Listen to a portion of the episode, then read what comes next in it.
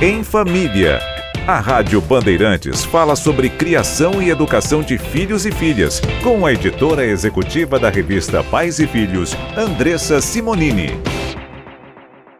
Tudo bem, Andressa? Tudo bem, e você? Tudo jóia. A gente sabe o quanto é importante que todo mundo faça algum tipo de atividade física, né? Mas para as crianças é ainda mais importante até para desenvolver algumas habilidades, né? É, a coordenação motora principalmente. Então fazer esporte desde cedo, fazer alguma atividade física, o brincar é super importante. Sair um pouco do videogame, da televisão, do Netflix e ir brincar ou dentro de casa ou na rua.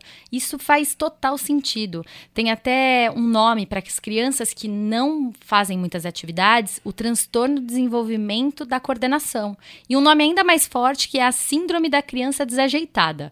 Pode até parecer maluquice essa, esse termo, mas é verdade. Uma criança que lá desde cedo não pratica alguma atividade ou algum esporte, ela acaba perdendo algumas funções motoras ou não desenvolveu, entendeu? Entendi.